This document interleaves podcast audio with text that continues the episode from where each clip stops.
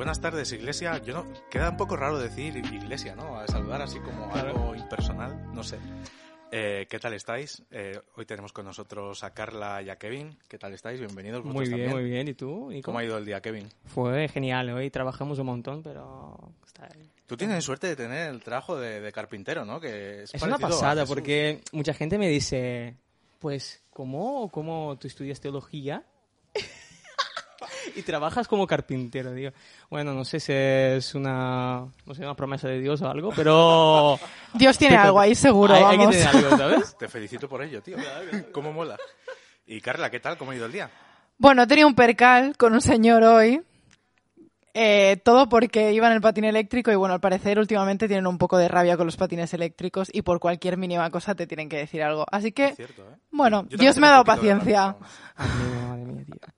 Además, cada vez que nos encontramos, Carla, me cuentas que te ha pasado algo, tío. ¿no? Siempre, Que- siempre. O sea, mi vida es una auténtica historia. Yo creo que un día escribiré un libro. Pero Estoy bueno, segura. Eso es divertido. Nos lo pasamos muy bien cuando. Sí, cuando eso seguro. contamos. Bueno, oye, Mola antes mucho. de nada, dejadme que dé un, un saludito a Patricio, que justamente hoy no podía estar con nosotros. Y me he apuntado yo al plan, digo, voy a sustituir a Patricio, que es difícil. Entonces le he dicho, Kevin, vente conmigo porque Patricio. Es para eh, dos para uno, aquí". ¿sabes? Me he perdido Ah. quién es Patricio. Y no. Patricio. Patri- Madre mía. Madre mía, Bueno, como escuche esto se va a enfadar conmigo después. ¡Uh! Después te enseño una foto de él. Vale, vale. Patricio, un saludo. Un gran Un saludo, periodista chileno. Intentaremos estar a, a tu altura. Y bueno, para empezar, me gustaría empezar felicitando a, a Carla por su inminente matrimonio. Eh, se casa en verano.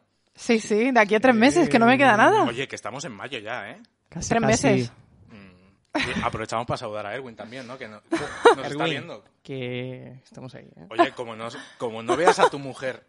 en- en podcast, Hombre, no. eso ya Imagínate, si habrá no un ve- problema, habrá un problema Se va, a seguro. enfadar, se va a enfadar. Nada, un saludito. ¿Y cómo lo llevas? ¿Cómo llevas las preparaciones y todo?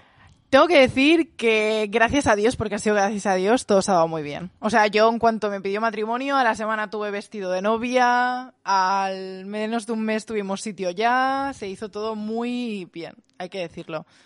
Igual lo que cuesta más son como los detalles más así pequeñitos, en plan los regalos que tienes que dar a los invitados. El tema de las invitaciones cuesta coordinarlos, o sea, dónde tienes que ir a dar las invitaciones, que todo el mundo pueda. Pero bueno, vamos, vamos con lo que se Sois puede. como muy decididos los dos, ¿no? En plan que Sí. a la semana siguiente ya a saco. Es que hay una cosa que tenemos y es que eh, somos muy parecidos, en plan, es o sí o no. No hay como, me pasó que eh, al escoger el lugar, pues yo fui a varios sitios, pero que no fuimos a muchos más. O sea, tres, tres, cuatro, y al cuarto fue como este y el este. Ya está. O sea, es decir, no fue como, no, pero es que a mí me gusta este del otro, entonces pues todo fue como muy directo. Fuerte. Así que por suerte no ha habido mucha comida de cabeza, esto que dicen del estrés, de todo. Yo por suerte no lo he sufrido mucho. Todavía no. Me gusta la gente Todavía. Ah, todavía. Seguro que una semana Cuando antes estaré que no llegue, puedo verás. más. Ya te digo, la semana de antes esta está llorando ahí. Imagínate. No, por favor, que no me caso, ¿eh? No. mía, imagínate. La típica duda de la semana de antes. A mí no me pasó, ¿eh? No sé qué ¿No? dicen. Siempre sale en las pelis la típica duda. A mí no me pasó. Pero bueno, eh, cada uno... No la abandonaste en el altar, Ana, ¿no? No, Me parece, no, al parecer, hombre, ella, llegó y estuvo ahí contigo y... Sí, ella estuvo, que ya es demasiado para... Bueno, vamos a dejarlo ahí. Vale, vale, bueno. Pues bien, Carla, que es una chica muy decidida ahora, pero pasó por problemas en su pasado y, y cosas vinieron y cambiaron mucho a ti. Totalmente, sí. Entonces, buscando en Wikipedia, no, no, broma, eh, lo que Carla me contó y todo, eh, conociendo tu historia, eh, creo que una fase de tu vida, que fue cuando tú fuiste a Uruguay, sí. eh, creo que es un hilo conductor de muchos cambios en tu vida. Donde Entonces- empezó todo, sí. Entonces, quería empezar desde ahí, desde que tú fuiste a Uruguay que tú... ¿Qué, qué ha cambiado en ti o qué has visto? Bueno, al final yo creo que, eh, bueno, cuando nos fuimos a Uruguay realmente era porque mi padre estuvo toda la vida viviendo en España y, claro, mi padre es uruguayo, entonces él quería volver pensando en, pues, quedarse para toda la vida. A mí, obviamente, yo tenía, mm, cumplió recién 16 años, entonces, claro, al final la adolescencia mitad, cuando ya te empiezas a adaptar al instituto y todo, pues me costó mucho. Entonces nos fuimos a vivir a Uruguay y, claro, al principio sobre todo la adaptación en el colegio, el conocer gente nueva. Gracias a Dios que el idioma era el mismo, ¿no? Por decirlo así, pero las costumbres al final son todas las diferentes.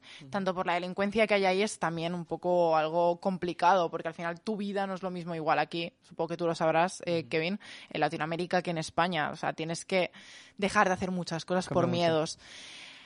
Eh, lo que empezó ahí creo que fue como que lo que marcó muchísimo en mi vida, eh, pues fue haber probado algo que no se lo recomienda a nadie, que es jugar a la Ouija. O sea, yo empecé eh, por una simple curiosidad que empezó viendo una película, probando jugar a, a ¿Y este qué es la Ouija?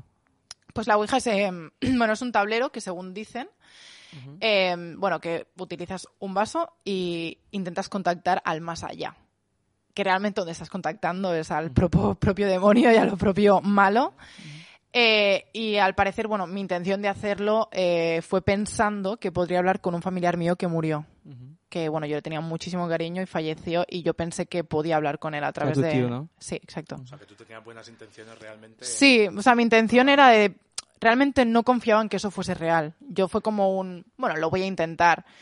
En el momento en el que vi que era real, pues claro, algo en mí se asustó. Pero al ver que al final eh, el demonio te está mintiendo y te está diciendo... Te está haciendo pasar por la persona que tú quieres para atraerte y quedarte con esa persona. Entonces al final yo caí en esa trampa y claro, yo al final lloraba y sentía que era mi tío, porque no había aceptado su pérdida. Al final la pérdida cuando él se fue eh, fue repentina y, y justo lo último que me sucedió con mi tío fue una discusión antes de que él se fuese. Entonces, claro, mi anhelo de hablar con él era muy grande, sobre todo por un perdón de su parte, que al final pues no era real. Sí, sí. ¿Y cómo, cómo lograste montar la Ouija? Porque yo, por ejemplo, no tengo ni idea. ¿eh? Obviamente he escuchado hablar, he visto cosas en películas, pero eh, no sé. Eso coges el tablero y ya te pones ahí directamente. No porque no ¿Qué tenía tablero, o sea, cogimos cuatro hojas. Solo curiosidad, ¿eh? Sí, No- sí, cuatro hojas blancas y bueno, las pegamos con celo, por decirlo así, y hicimos el dibujo. ¿Pero con tus amigos o...? No, eh, fue con mi madre y, y un amigo de Uruguay. Porque bueno, mi madre hacía mucho tiempo jugó también y también pensó que estaba hablando con un familiar. Entonces, mi madre como que al pregun- fue mi amigo que preguntó a mi madre si ella había jugado alguna vez y a raíz de ahí empezó todo. Comparte desde, desde tu familia. Claro. así. Fue por parte de mi madre que al final pues ella era la que sabía hacer todo porque lo había hecho anteriormente. Oh. ¿Y, ¿Y tu relación con tu familia en esta, en esta época de tu vida? Cuando fuiste a Uruguay, no sé Mm. si, no me acuerdo si estaba- estabas sola con tu, con tu padre o... Estaba con, mi- con mis padres, los dos, y con mi hermano tu hermano también. también. Al final mi relación con mi padre nunca fue buena desde que era muy pequeña, pues porque era una persona que mm, me maltrató físicamente y psicológicamente mucho en mi infancia. Eh, entonces, claro, el que él me impusiese irme a vivir a un país donde no conocía a nadie, pues fue muy difícil para mí. Y todavía creció más mi rabia y me enfadó por él, ¿no? Y claro, pues obviamente no me gustó en absoluto. Con mi madre sí que es verdad que mejor porque era más comprensiva a la hora de pues yo sentirme mal. Pero al final... madre suele refugiarte en una madre, ¿no? Cuando tienes problemas con tu padre. Normalmente sí, o sea, sí, lo que pasa es que siempre me faltó, eh, por decirlo así, de mi madre, más la, oye, a Carla esto no, ¿sabes? Esto no. Eh, fue más como más decisiones que tomó mi padre y que mi madre no se puso como en contra de las decisiones de mis padres, de mi padre. ¿Y cómo fuiste para ti este cambio, por ejemplo, de, de salir de España en relación a tus estudios, a tu vida social? Porque ha cambiado mucho, no sé. Hombre, yo soy una persona que, como ya sabéis, soy súper abierta, hablo con todo el mundo, ¿Verdad? no tengo... Damos fe.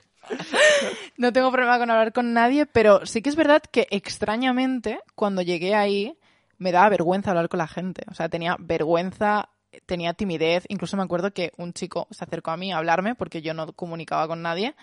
Y ese chico me dijo, hola, ¿qué tal? Y yo me puse roja y me dijo, ¿por qué estás roja? Y yo como, no, yo no estoy roja. Qué vergüenza, ¿no? O sea, te lo prometo, fue como, pero yo roja de qué? O sea, no conocemos esa faceta de Carla, ¿eh? no, no, no. tampoco, Y luego, y luego resulta que yo dentro de mí era, ¿por qué? O sea, estoy dejando de ser yo. ¿Por qué? Con lo feliz que soy yo siendo así. Porque también al final, pues, era difícil acostumbrarme a todo. Qué interesante, ¿eh? También, eh, pensar que dejas de ser tú cuando marchas a otro país, ¿no? Sí, sí, que sí. parte de, de tu identidad Sí, está totalmente. quizá en las personas con las que te relacionas. Y también, es verdad, eso que diría, eh, no necesariamente de, de ti mismo, pero con las personas que tú está, que está a tu alrededor, Totalmente. te influencia mucho. Sí, muchísimo. Y se me ocurre preguntarte, eh, ¿qué cambios viste, qué cambios crees que hay entre España y Uruguay? a nivel quizás social, Has, mencionado uno que a mí siempre me viene a la mente, que es la delincuencia, por ejemplo. Sí. Que yo cada vez, mis padres son de Latinoamérica, sí. Eh, pero yo no he estado allí, pero cada vez que hablo con un latinoamericano eh, me da la sensación como que allí... Eh, matan a todo el mundo, ¿no? Y te, roban en cualquier esquina. En cualquier esquina.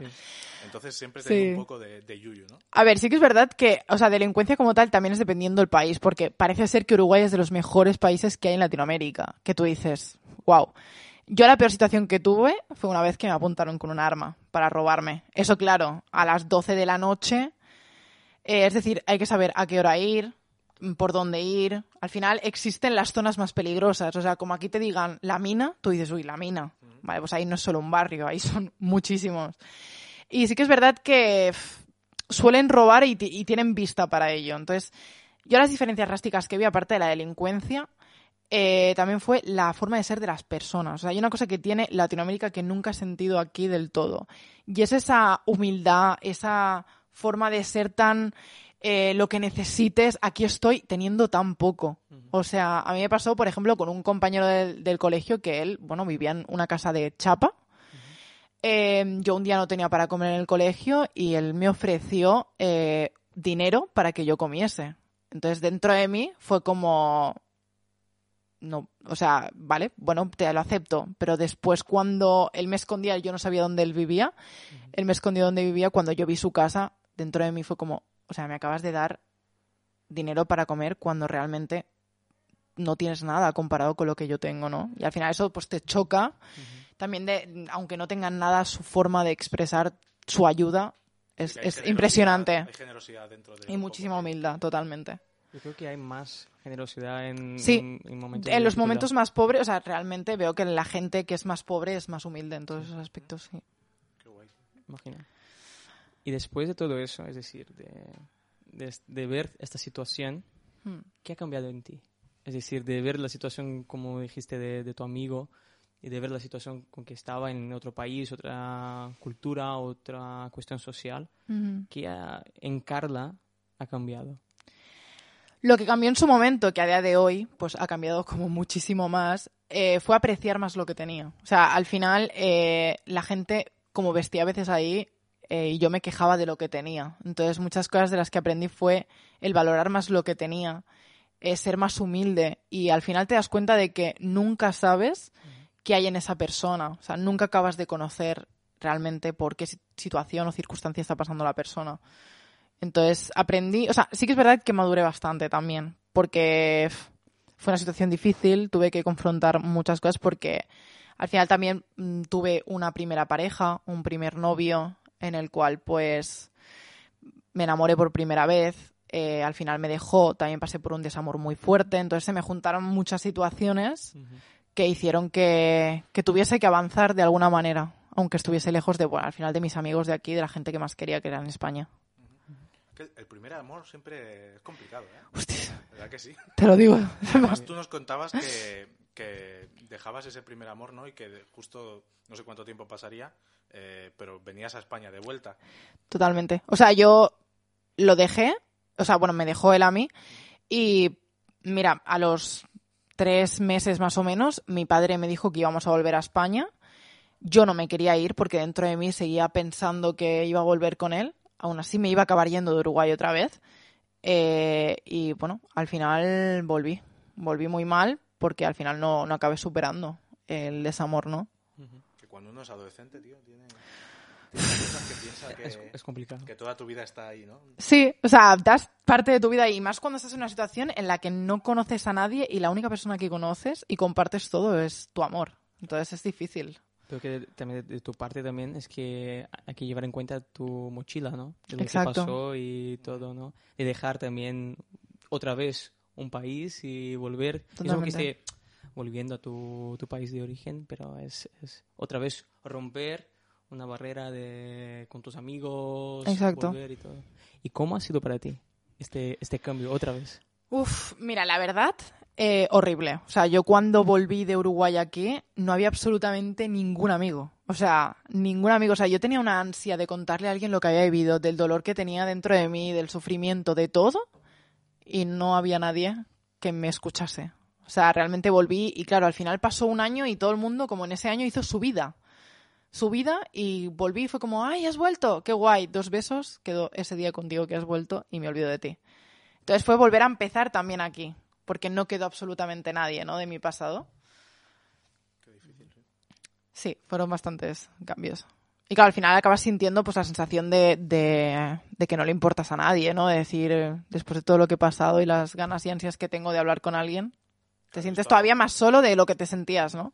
Y esto acabó marcándote, ¿no? Después a posteriori. Totalmente, sí, sí.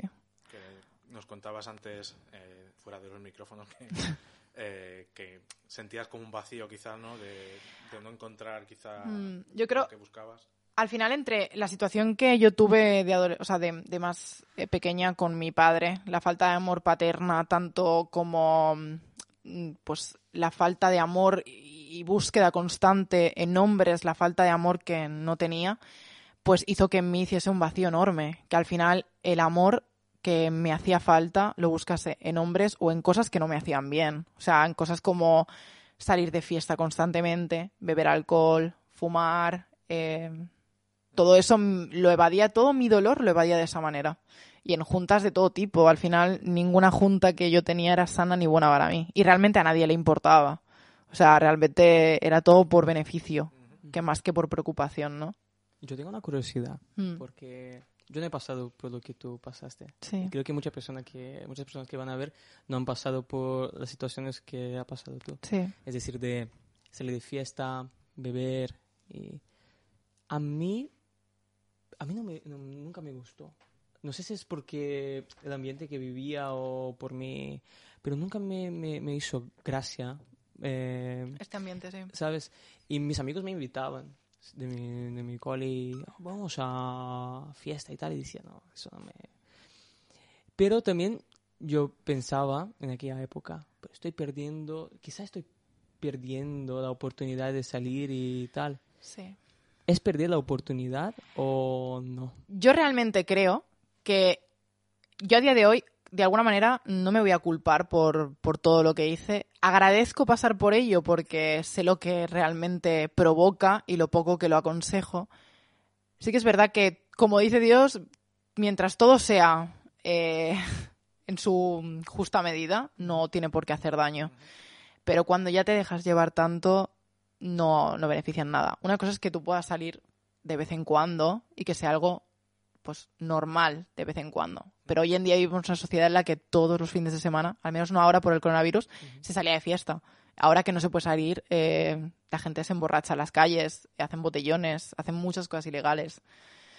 Realmente no te llega nada. O sea, no te lleva nada, porque al final lo que es beber alcohol es transformarte en una persona que realmente no eres y que sobre todo cada problema y cada cosa que tú tengas dentro de ti acaba saliendo. O sea, la persona que se piense que beber alcohol te vas a sentir súper feliz es mentira. O sea, si estás en una situación complicada, el alcohol te va a hacer llorar y depre- o sea, deprimirte más. Y al día siguiente levantarte va a ser mil veces peor. Totalmente. Y hay una cosa que la cuestión de beber alcohol que se dice mucho en la iglesia, ¿no? Es pecado beber alcohol o algo así.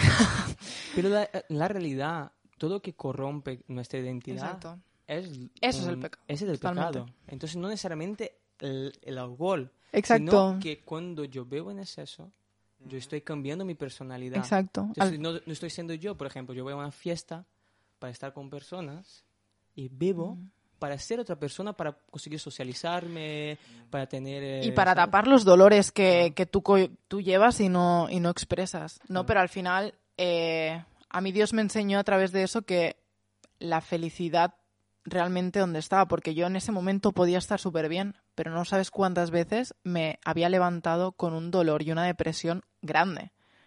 Porque ese momento sí, fue a tope, lo pasé genial, todo lo que tú quieras. Pero es que al día siguiente y al otro, porque encima en dos días, estás que no puedes. Y realmente ahí es cuando tu cabeza da más vueltas. Entonces, al final, Dios sabe que no estamos siendo nosotros mismos ni felices en ese momento. Realmente es el alcohol. Y al final, en las condiciones en las que estás, las que te producen estar como si fuese otro Además, mundo. yo creo que aquí se, se hacen vivas las palabras que, que dice Pablo, ¿no? De que no nos amoldemos al mundo.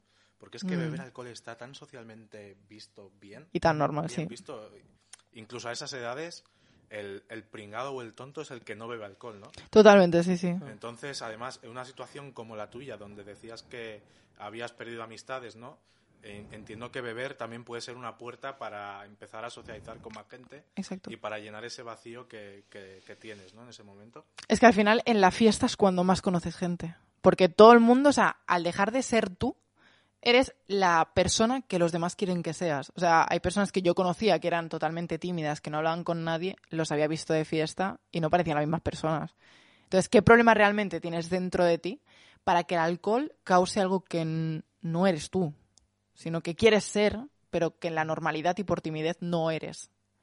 ¿Sabes? Entonces ahí son cosas. Y desde la bebida mm. se pasa a otras situaciones, ¿no? Porque estábamos hablando antes también de la cuestión de que cuando empezamos a cambiar nuestra identidad por estas cosas, la bebida, por drogas, lleva a otras situaciones, no necesariamente de las drogas, sino a tener relaciones con personas sin tener un vínculo afectivo de, verdad. Exacto.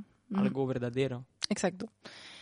Mm, mira, pues eh, sobre ese sentido, al haberme pasado aquello, pues yo al final en Uruguay, con el chico con el que estuve, pues perdí mi virginidad con él. Entonces, cuando yo regresé a, a España, al final estuve muy dolorida por ello y necesitaba amor, cariño de alguna manera. Y acabé estando con un chico con el, que estuve dos años y medio, que al final fue una relación tóxica, pura dependencia. O sea, dentro de mí era dependencia, era vacío, solo quería rellenar lo que no había superado. Yo seguía estando con este chico y pensando en mi expareja de Uruguay. O sea, realmente yo no amaba a esa persona, realmente no la quería.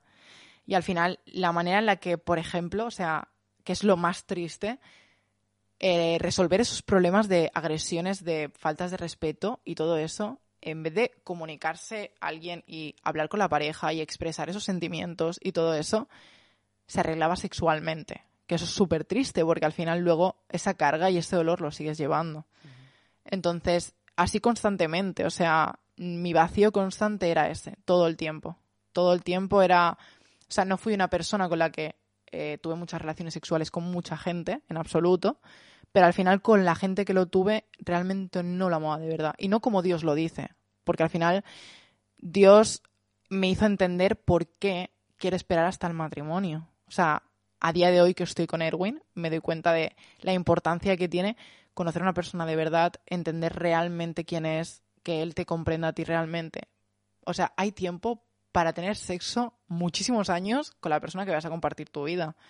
Pero el tiempo de ser amigos, conocerse de verdad y hablar de todo eso eh, es muy crucial al principio, sobre todo. Y ahí, obviamente, me ha costado, por supuesto, muchísimo. Comprometerme con esto me ha costado, es una de las cosas que más me ha costado porque para mí no era fácil. Y sobre todo, entender por qué Dios quiere esto me costó mucho, porque al final para mí era algo súper normal. Y hoy en día es súper normal eso en la sociedad en la que vivimos. Entonces, claro, o sea, ha costado mucho, pero Dios poco a poco mm, me ha mostrado su gloria y, creo que al final mi sacrificio, de alguna manera que me ha costado tanto, pues lo ha visto Dios. ¿Y qué te ha ayudado a ver estas cosas? Es decir, de ver la situación que estabas metida, de ver la, que estabas cambiando, que tú eres, que tú eres de verdad por estas cosas. ¿Qué, qué, qué, ha pasado? muchas cosas, muchas. O sea, ha pasado un año y un año de, pura locura y, muchas cosas. Pues la palabra es Dios, o sea, Jesús literalmente. Eh, yo era una persona que odiaba todo este tema, porque al haber jugado a la Ouija y todo, pues odiaba todo lo que tenía que ver con Dios. Pero al hacerme la pregunta de si existía algo malo, cómo no podía existir algo bueno, pues gracias a eso, pues conocí a Dios de alguna manera. Y empecé a indagar más. Yo incluso cuando conocí a Dios yo fumaba tabaco. Llevaba seis años fumando tabaco. O sea, para mí no fue fácil tampoco. Yo acabé dejando el tabaco también, pero fue muy difícil. O sea, al final lo que me hizo darme cuenta fue que el vacío que yo llevaba por mi... Primero de todo fue perdonar a mi padre por todo lo que viví. O sea, porque al final el vacío que tenía por el maltrato que mi padre pues me tuvo en mi infancia no me hacía ser la persona que realmente quería, porque vivía constantemente cabreada, enfadada. Y cuando Dios habla del perdón, es por algo. Y yo no sabía por qué era, porque yo era porque muchas veces nos pasa que decimos, pero ¿por qué lo tengo que perdonar? Si me ha hecho esto, me ha robado dinero, me ha pegado, o lo que sea. Es que Dios no lo dice porque esa, esa persona solo merezca perdón, sino porque tú con ese rabia y ese remordimiento no vives en paz. Y yo no vivía en paz, porque por ello pasaron todo lo que pasó en mi vida. Entonces, al final, eso me ayudó a entender que el perdón era tan importante para volver a, a limpiar tu corazón, a crecer y a mejorar, que poco a poco fue cambiando todo eso en mi vida. Yo cada vez quería... Al perdonar a mi padre, primero de todo, ese vacío se llenó, o sea, completamente por Dios, porque entendí lo que era que, como Dios me hubiese dicho, hija, yo no quería esto para ti, pero ahora siento el propósito que Dios tiene para mí también sobre este tema. Entonces, poco a poco vas viendo la luz de lo horrible que era todo. Porque yo al principio mi pregunta era, pero Dios, ¿por qué has permitido que yo tuviese una familia así? ¿Por qué entonces has hecho esto? ¿Por qué lo otro? Todo tiene un porqué. Y al final, ahora lo vas entendiendo. Pero al principio era muy difícil, muy, muy difícil. O sea, que en cierta manera encuentras la libertad después de- del perdón, ¿no? Totalmente. O sea, después del perdón fue cuando empecé a, sí, como dice la canción. O sea, totalmente, se rompen las cadenas totalmente. O sea, después del perdón y encima que, por ejemplo, yo soy una persona que a mí me encanta cantar y vi que Dios me quería en la iglesia, pero me quería utilizar también cantando con algo que yo disfrutaba tanto. Y era como, o sea, Dios me ha ido bendiciendo cada vez más, tanto con el trabajo, con, o sea, que al final en un año me he bautizado, eh, me voy a casar, o sea, Dios me ha hecho, venga, para adelante, a saco con todo. Entonces al final ves la gloria de él viendo los pasos, que han habido momentos muy difíciles, ¿eh? Porque yo pues eh, he pasado por una ansiedad muy fuerte, una depresión bastante fuerte en todo este proceso, pero al final quitar todo esto es difícil. No veía la luz, o sea, yo veía la oscuridad a no poder más, pero Dios todo lo hace a su tiempo, y es que es tal cual. Te prepara totalmente. Hablabas de- del perdón con tu padre y nos has contado un poco cuál, cuál ha sido tu experiencia, ¿no? Pero también tengo curiosidad por saber eh, qué piensan tus padres después de ver este cambio que hay en tu persona, ¿no? Y qué piensa tu padre después de, de que le perdones, ¿no? Bueno, pues mi padre, primero de todo, que lo típico de los padres, que si una secta, que dónde te has ido, que no me, que escúchame, que el primer día no me querían dejar venir a la iglesia. O sea, el primer día me dijeron, no, no, ¿cómo vas a ir tú a eso? Y, y encima luego me decían que no pagas el diezmo. O sea, esas cosas que pasan por ahí, te lo prometo. O sea, me decían, eh, que, aquí te, que te quitan el dinero. Y yo, bueno, mm, déjame vivir un poco. Totalmente. Y al final, al principio no les gustaba nada. Y me decían, ¿pero qué tú haces que yendo a la iglesia? No sé qué. Una vez un amigo me dijo que si yo tocaba la Biblia me quemaba. O sea, tú, imagínate. O sea, en Duras plan. palabras, ¿eh? O sea, pero, pero de verdad, ¿eh? Vamos a invitar a ese amigo a que venga a visitarnos un día de estos. Un día voy a ver qué... Están las puertas abiertas para ti también. Bienvenido.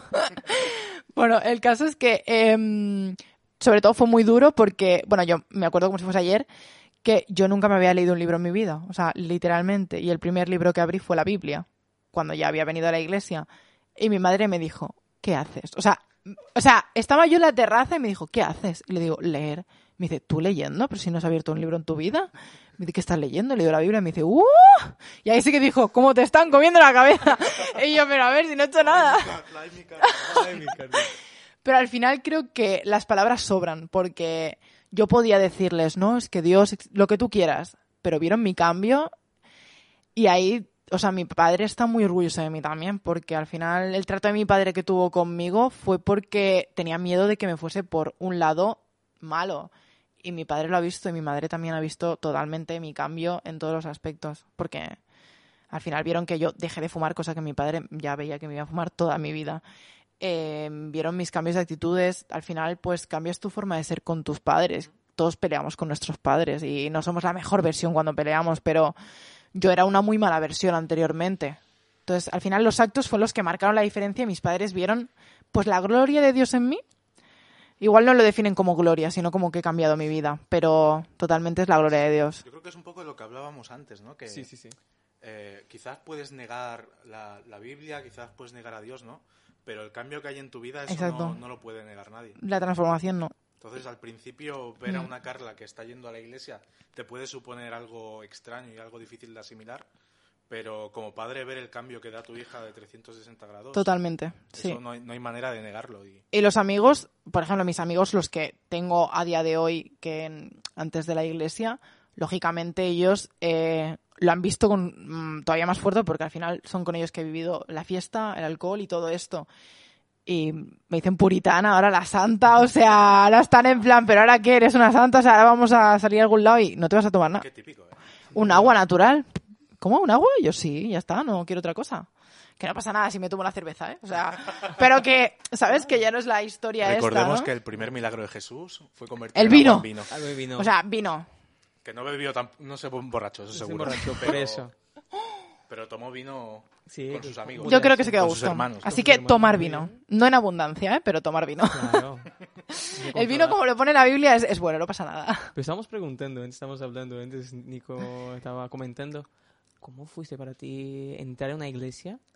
Así Hostias. mirar las cosas que pasan en una iglesia y decir, oh, este lugar yo quiero quedar, ¿sabes? Os voy a contar una cosa muy graciosa, que es que encima, pues, eh, Dani Muralla es mi primo ahora postizo, porque pues es el primo de mi, de mi futuro marido. Eh, primero que todo, que la primera vez que vi un vídeo de la iglesia, porque yo la busqué por internet, pues iglesia evangélica, porque sabía que la evangélica sonaba mejor que la católica, ¿vale? Porque es que, o sea, yo fui a una católica Curioso eso, ¿eh? Escúchame, fui a una católica, entré a un confesionario por pura causalidad y el cura me dijo que no me podía confesar porque no me había bautizado. Qué O sea, y yo en plan de, ¿en serio? O sea, así que yo ya le pillé, ya le hice la cruz a la católica totalmente. Que no tengo nada en contra, ¿eh? pero que no me ayudó, vamos. Busqué Pero así seguiste buscando Yo, sí, seguí por buscando. otros caminos. Entonces busqué la evangélica, me salió aquí y la primera vez que puse un de esto en directo me salió Muralla cantando con, con Alba, creo que, no me acuerdo ahora quién era la chica. No me acuerdo ahora cómo se llamaba. Eh, el caso, no. Con Ruth puede ser. Con Ruth, creo. Ruth, Ruth, ¿ves? Ruth, Ruth me suena Alba, mejor. Alba no puede ser porque yo creo que no conozco ninguna. Tampoco. bueno, hay, sí, hay una chica que viene a los jóvenes que se llama Alba. pero no Ah, no, todavía. María, María, María. Con María. María, que es la del pelo negro. Sí, María, María. pues María. María canta. Sí, cantaba con María. Diríamos que. Que no, Ruth, no, no Ruth, Ruth es, es rubita. No, rubita, Ah, castaña rubita. Pero era Navidad o algo. ¿A no que te lo enseño? Te lo enseño, un día te lo enseño, ya verás, me no lo te enseñas y lo confirmamos en el próximo programa.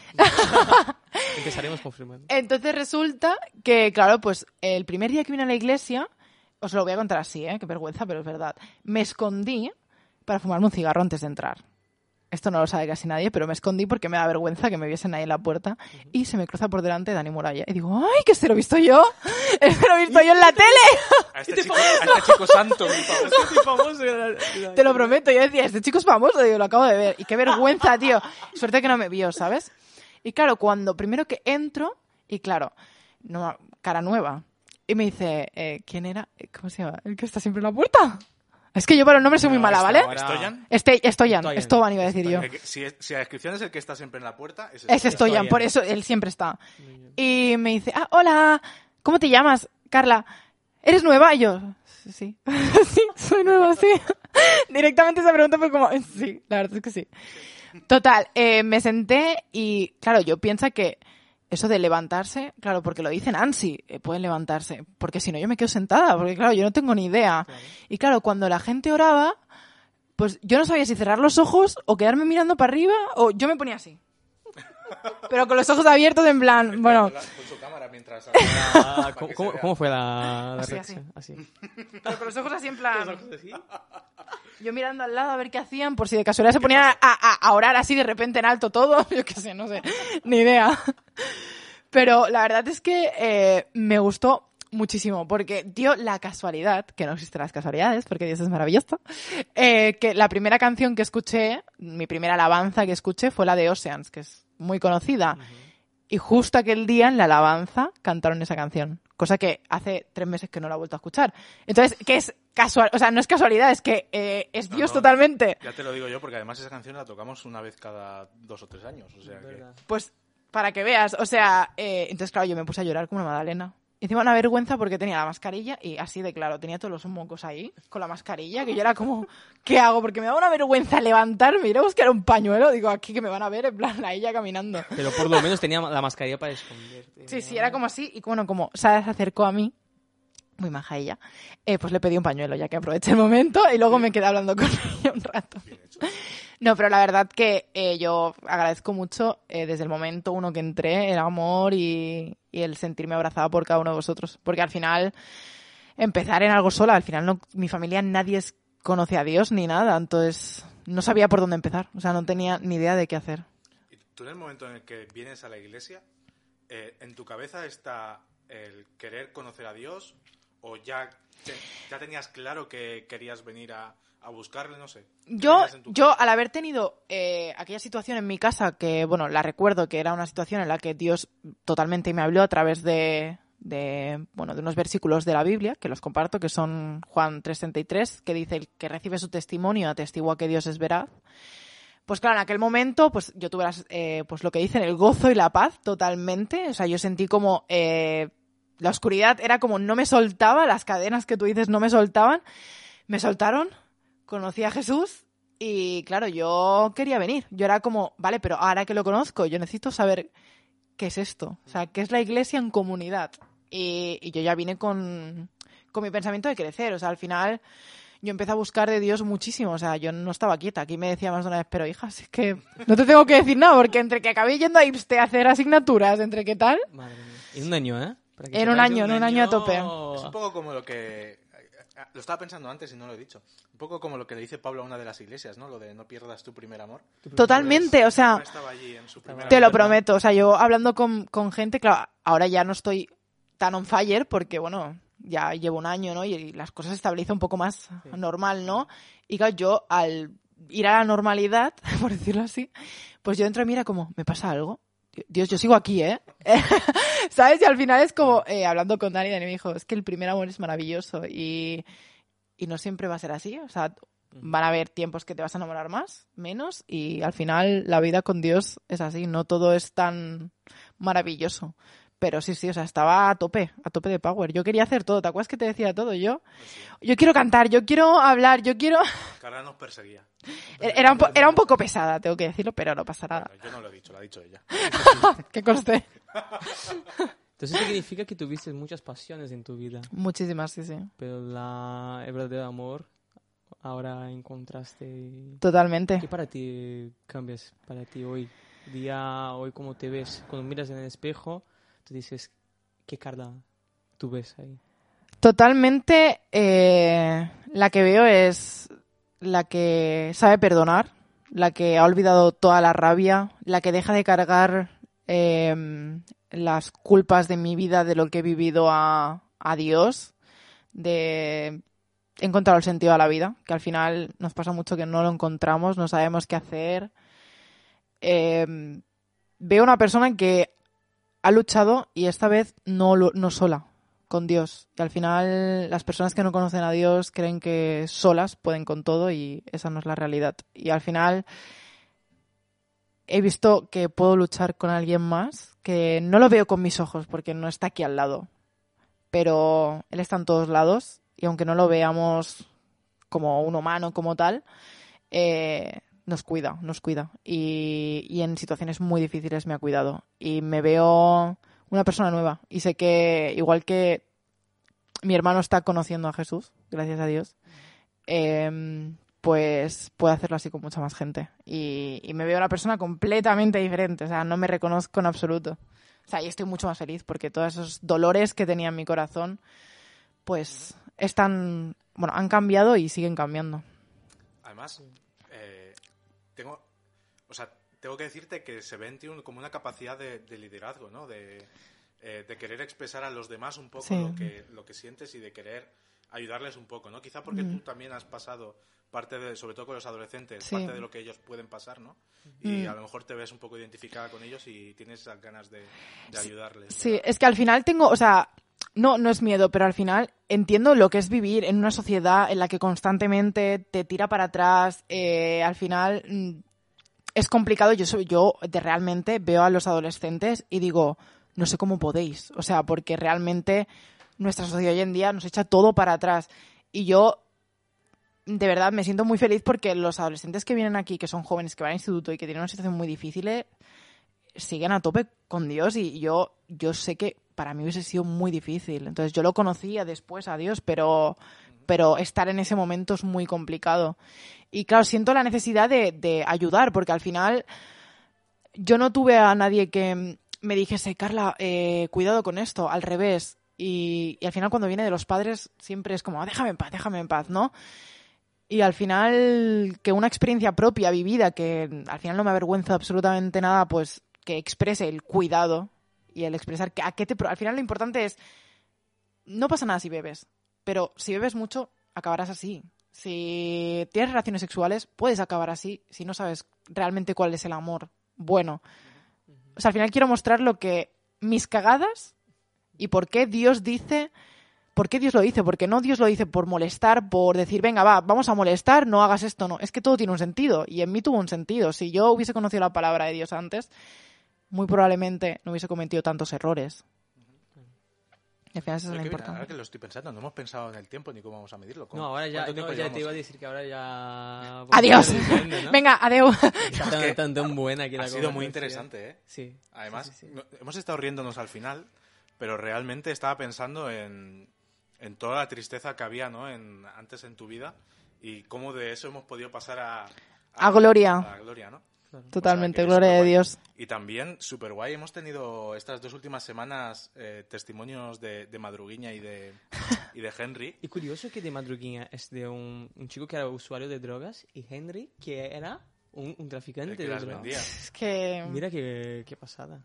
Y los dos transformados por Dios totalmente. Y están juntos y son hermanos, son amigos, son personas que están en el mismo sitio. Totalmente. Eh, eh, yo cuando miro estas cosas yo flipo de verdad porque no hay ningún sitio en este mundo donde un- alguien que te perjudicó, no necesariamente a ti, pero a personas como a ti, y alguien que sufrió, están juntas cantando felices y brutal. eso para mí es Sí, sí, Y al final, increíble. yo me he dado cuenta que desde el momento uno en el que se ha contado algo, nunca habéis juzgado a, nada- a nadie. O sea, es decir, al final me he dado cuenta que se mira con tanto amor a las personas que hemos pasado por, por situaciones X y hemos conocido a Jesús. Y al final eso es lo más importante, mirar con esos ojos. Sí. Yo- a mí me gusta decirlo, mirar con las gafas que tiene Jesús, ¿no? Exacto. Eh, es un poco friki, pero... ¿Se puede, ¿Se puede comprar por Amazon? eh, bueno, imagínate. sería ¿Te imaginas? pues me voy a poner a venderlas a ver Bueno, si alguien las a lo mejor compra. unas gafas que te sale un versículo aquí, ¿no? Para- Sí, toda la mañana. ¿Tú puedes decir? O que cuando salga la persona que odias ahí a muerte, te salga un versículo. Versículo. Ama a tus enemigos, ama a tus ¿Verdad, enemigos. verdad? Algo, algo Depende de la así. situación. Pues Vamos ya, ya estamos para despedirnos, ¿no, Kevin? Sí, claro. Ha sido un programa muy guay. A mí y- me encantó. ¿Y a ti, Carla, qué, qué te ha parecido? Pues muy contenta porque he molestado mucho porque me da mucha ilusión algún día compartir pues más en profundidad esto porque en mi bautizo pues ya sabes que no pude compartir mucho de mí. Así que muy feliz, os agradezco que me hayáis invitado a contar un poco de mí. Oye, además déjame que ponga aquí el- un compromiso encima de la mesa. Uy, uy, uy, Voy qué a miedo poner a alguien yo. en compromiso encima de esta mesa porque hemos dicho, hemos quedado que algún día eh, sería Carla la que entrevistaría a Kevin. Madre. Eso es verdad. ¿vale? Hemos dicho que íbamos a hacer la entrevista al revés porque Al también Kevin tiene una historia muy Muy guay que contar. que Estoy totalmente de acuerdo. Kevin, ¿cómo ves tú esto? Un placer. Un Próxima, próximamente nuevos capítulos. Nuevos capítulos de... Oye, pues qué guay. Pues con esto nos despedimos y dejamos así el- La el- intriga, por si el- estáis el- preparados para ver lo siguiente. Exacto. A ver, ¿cuál es nuestra cámara, Kevin, para despedirnos? Ahora con ese de aquí. ¿Con esta de aquí? Con ese de aquí. Pues hasta luego. Nos vemos. Adiós.